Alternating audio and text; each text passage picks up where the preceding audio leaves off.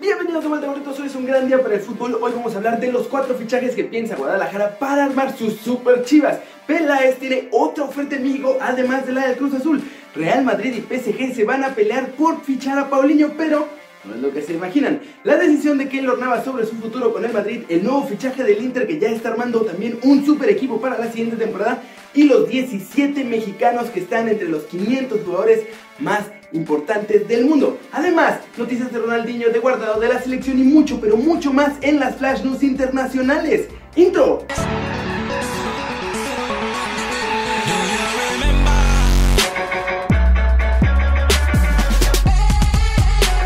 Arranquemos con el Madrid y el PSG, porque Paulinho tiene 17 años y es una de las grandes promesas del Vasco da Gama y el fútbol brasileño, obviamente.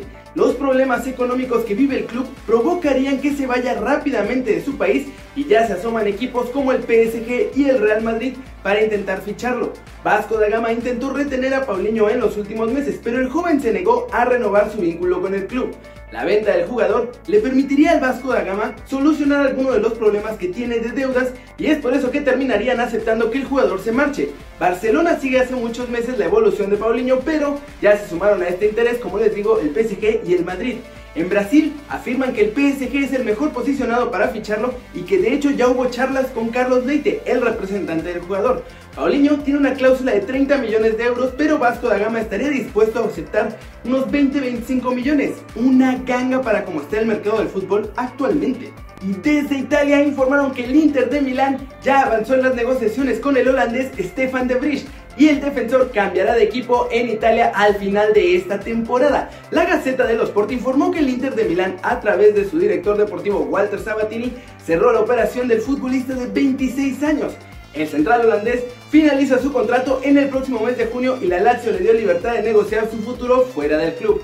De Bridge se marchará de la Lazio sin dejar un solo pesito en el club y con la carta de libertad a su disposición.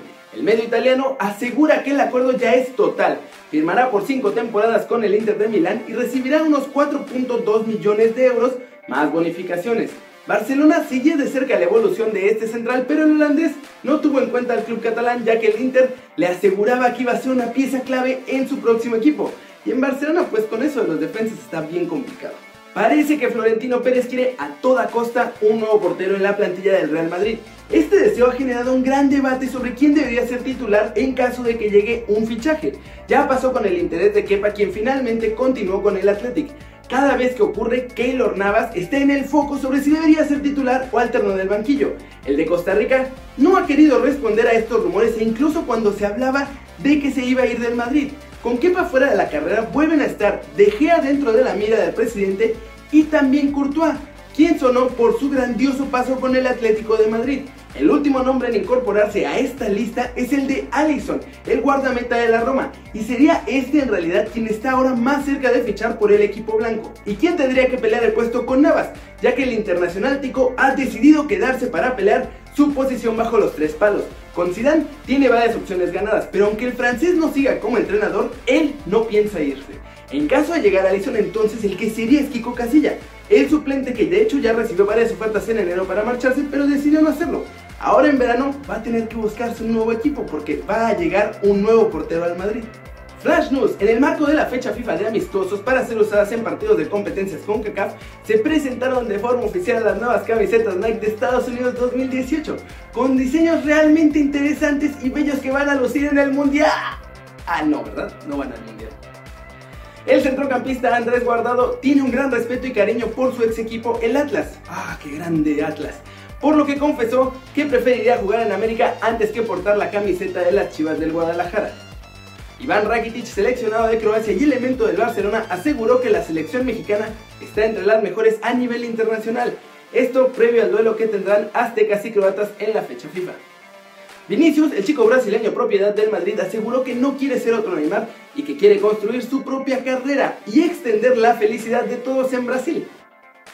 Ronaldinho confesó que justo antes de fichar por el Barcelona pudo haber ido al Manchester United y solo firmó con los Blaugranas porque se lo pidieron primero y ya les había prometido que sí ficharía con ellos.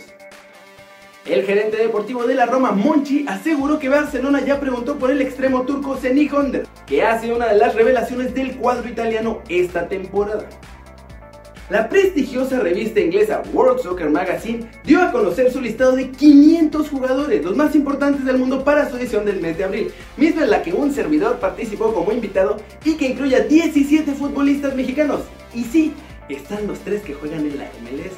Los hermanos Giovanni Dos Santos y Jonathan Dos Santos, así como Carlos Vela, están en este conteo. Además de ellos, los futbolistas mexicanos que se encontraron en la lista de los 500 más influyentes y que debes conocer son, en primer lugar, Chicharito Hernández, también Irving Lozano del PSB, Jesús Gallardo de Pumas, Osvaldo Alanís de las Chivas, Jonathan González de Rayados de Monterrey, Andrés Guardado del Real Betis, Ticatito Corona del Porto, Henry Martín del América, Diego Reyes del Porto, Oribe Peralta del América, Marco Fabián del Frankfurt, Memo Ochoa del estándar de Lieja, Héctor Herrera del Porto y Néstor Araujo de Santos. Sorprende entonces que en esta lista no está Héctor Moreno porque fue elegida en base a criterios como el hecho de que sean jugadores importantes en su selección o que sean prospectos con gran proyección para el futuro. ¿Coinciden con esta lista o coinciden conmigo que faltó ahí Héctor Moreno en la defensa mexicana? La salida de Eduardo Yayo de la Torre de la institución del Cruz Azul es prácticamente un hecho para la siguiente temporada debido a los malos resultados y a la llegada de directores técnicos que han dejado mucho pero mucho que desear con el equipo de la máquina, por lo que Cruz Azul ya está pensando en un sustituto. Obviamente quieren traer a uno de los directivos más ganadores de esta década en el balompié mexicano, alguien que logró hacer renacer y que mantuvieran siempre los primeros puestos a un equipo tan importante como el América. Ya lo habíamos platicado, quieren a Ricardo Peláez. Y ahora, según fuentes del programa Sergio Ramos y su banda de ESPN, el expresidente deportivo de América ya se ha visto en pláticas con el personal de Cruz Azul se dice que están viendo aspectos contractuales para poder salir de ESPN, pues apenas lleva seis meses fungiendo como analista, donde ha tenido polémicas con diferentes especialistas y también con Saga, el que sacó de la cadena. Parece ser que para Cruz Azul es una apuesta muy importante el hecho de que Peláez dirija la máquina a un título de liga después de 20 años. Pero hoy las cosas se pusieron interesantes, pues parece que hay otro interesado en los servicios de Peláez, y es uno de los poderosos del norte. Monterrey, con sus 8 años de sequía en títulos de liga y el ostentoso poder económico que poseen los rayados, quieren a Peláez para que tome decisiones fuertes dentro de la institución, ya que Duilio Davino y el turco Mohamed no han podido entregar ese tan ansiado título que la afición de Monterrey desea.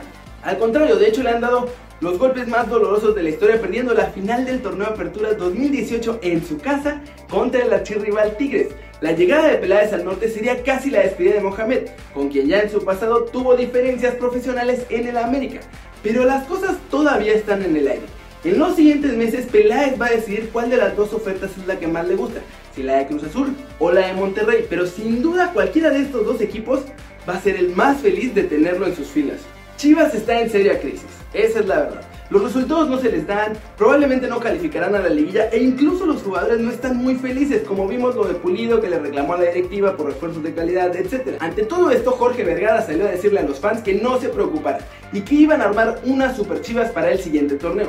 En ese momento no se mencionó a quién ficharía, ni nada, ni cómo lo iban a lograr, pero hoy ya sabemos de cuatro jugadores que el rebaño quiere acomodar el lugar y que según ESPN Miami y que según ESPN Miami podrían tener gracias a la ayuda del promotor Carlos Hurtado, ese al que todos odian en México y que también es representante de Paco Gabriel de Anda. En primer lugar está nada más y nada menos que Néstor Araujo, el central de la selección mexicana que se convertiría en el nuevo pilar de la saga rojiblanca y cubriría la salida de Osvaldo Alanís. En el medio campo van por el cruz azulino Rafael Vaca, un contención con buenas cualidades defensivas, aunque sin gran salida, muy al estilo de lo que es el Gallito Vázquez. Para complementar ese medio campo también buscarán a Eric Gutiérrez del Club Pachuca, este con mucha mayor proyección ofensiva obviamente y que ha sido pieza fundamental en los Tuzos. Y como delantero estrella, oh, bueno, según estrella, ficharían a Luis Fernando Madrigal de los Alebrijes de Oaxaca. El problema que enfrentan con dos de sus fichajes estelares es que tanto Araujo como el Guti quieren emigrar a Europa este verano, así que para tratar de seducirlos les ofrecerían contratos bestialmente millonarios. Y ustedes se van a preguntar, ¿y de dónde va a salir todo este dinero para fichar cuatro refuerzos que parecen ser muy caros? Pues de la posible salida de Pizarro a Europa. Por eso es que en el rebaño esperan recibir más de 10 millones de euros por su estrella para poder así armar a sus super chivas. ¿Creen que lo logren? Eso es todo por hoy, muchas gracias por ver este video, dale like si te gustó, métele un zambombazo a la manita para arriba si así lo deseas y también a la campanita para que YouTube te avise cuando salga el video de cada día. Suscríbete al canal si no lo has hecho. ¿Qué estás esperando? Este va a ser tu nuevo canal favorito en YouTube. Yo soy Kerry Ruiz y como siempre, nos vemos la próxima. Chao, chao.